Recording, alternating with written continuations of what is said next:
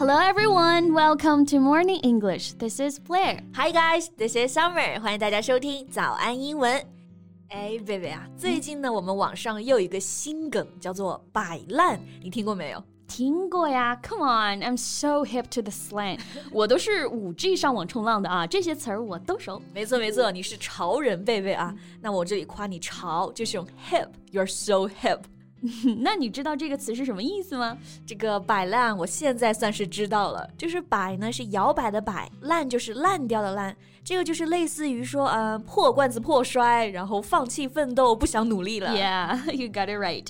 It means you stop struggling instead of throwing yourself at work or anything. You just give up trying. 对对对，就是这个 stop struggling. Struggle 就是奋斗啊，努力。Stop struggling 就是不奋斗了，我直接摆烂了。嗯，诶，我平常不是喜欢关注一些超模嘛，嗯、没事看看他们的美照什么的，然后啊就发现一个模特界摆烂的例子。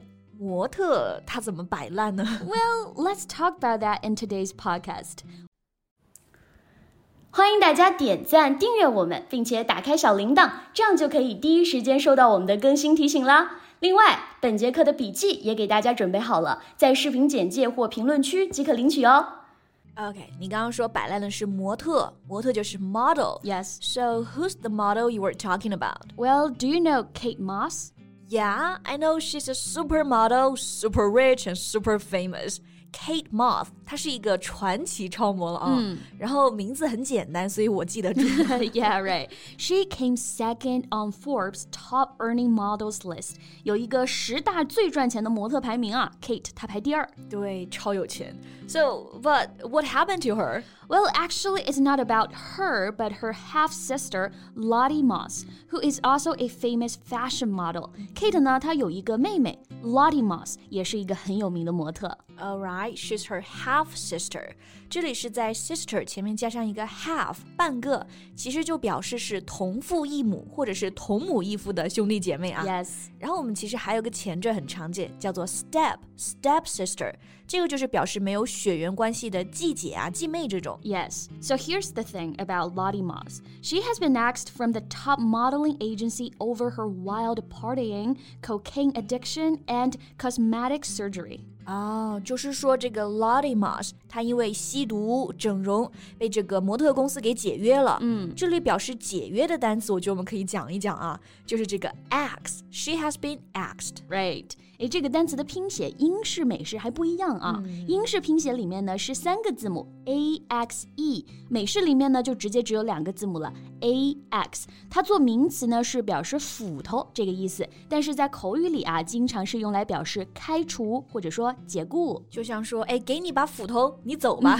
对，If you are given the axe, it means you just lost your job。是的，所以他被公司开除了，就是 she has been axed from the agency。or she got the axe from the agency. 所以这个 Lottie Moss 这个模特的摆烂就是自毁前程，对吧？嗯 it's not just that. Last year, she joined the adult content subscription service, shared X rated photos, and become a star on that platform. Wow, 这个就比较劲爆了。对。Adult Content Subscription Service 其实就是指啊成人网站。 然后 X-rated photos，这里的 X-rated 是内容分级的一个标准， 就表示是少儿不宜的啊，十八岁以下的未成年人你是不准看的。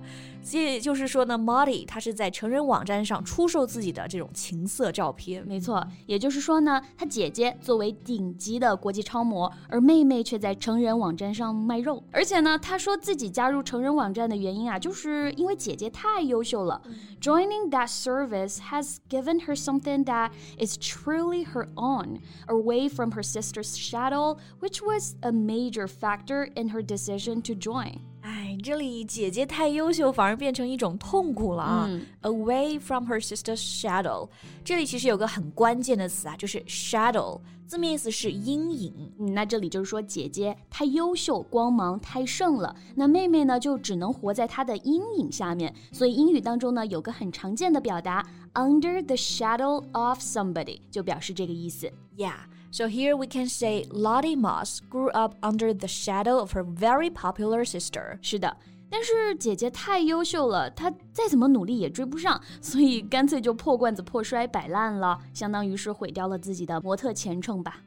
那她不做模特也是自己的选择吧，但是她却选择了一条向下的道路，所以这确实是摆烂一个活生生的例子啊。嗯，哎，又讲到这个摆烂啊，那接下来我们就可以来讲讲这个摆烂的英文到底应该怎么说。哎，OK，关于这个摆烂的英文翻译啊，其实我还发现一个小故事，也抓到一个 bug 啊，就是其实呢，这个摆烂的来源是篮球里面的 NBA，Really，就是说一个赛季里啊，如果一个球队他的成绩垫底。在第二年的选秀里啊，他反而可以去优先选择球员。所以呢，有的球队他打球就故意输掉，故意垫底，那这个就是摆烂。有人说呢，是从英文里的 put rotten 直接翻译过来的啊。I've seen the explanation，我也是看到了这个解释啊。rotten，R O T T E N，就是腐烂的、恶劣的这个意思。put rotten 就是摆烂的来源呀。但是啊，我就我就去搜嘛，我去搜这个 put rotten，没有搜到一条相关的解释和信息，就是什么都搜不到，根本就没有 put rotten 这个词。然后我就再去查，那到底 NBA 里面管这种行为叫什么呢？结果搜到的完全是另一个词，叫做 tanking。tanking 就是坦克的那个 tank，对吗？Right. And when used as a verb, tank can mean to lose a game, especially deliberately.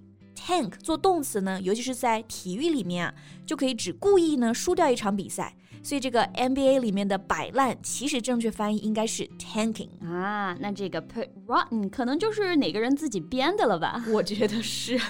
所以这个比赛里的摆烂啊，我们就可以用 tank tanking。For example, in 1983, Houston Rockets were thought to have tanked in order to obtain the number one pick.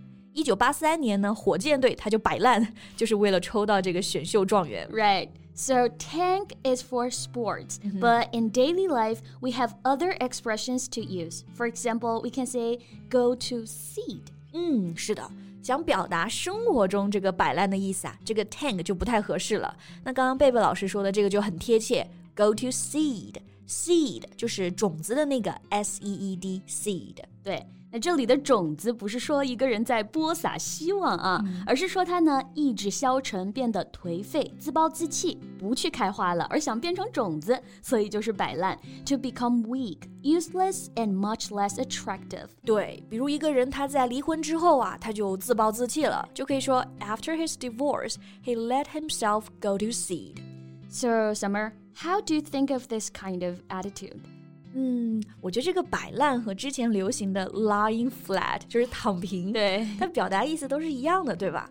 那我觉得这几个词大家用的时候，更多的还是自嘲吧，就是因为你有期待，你才能有失望，嗯，你有过努力，有 struggle，你才会有摆烂。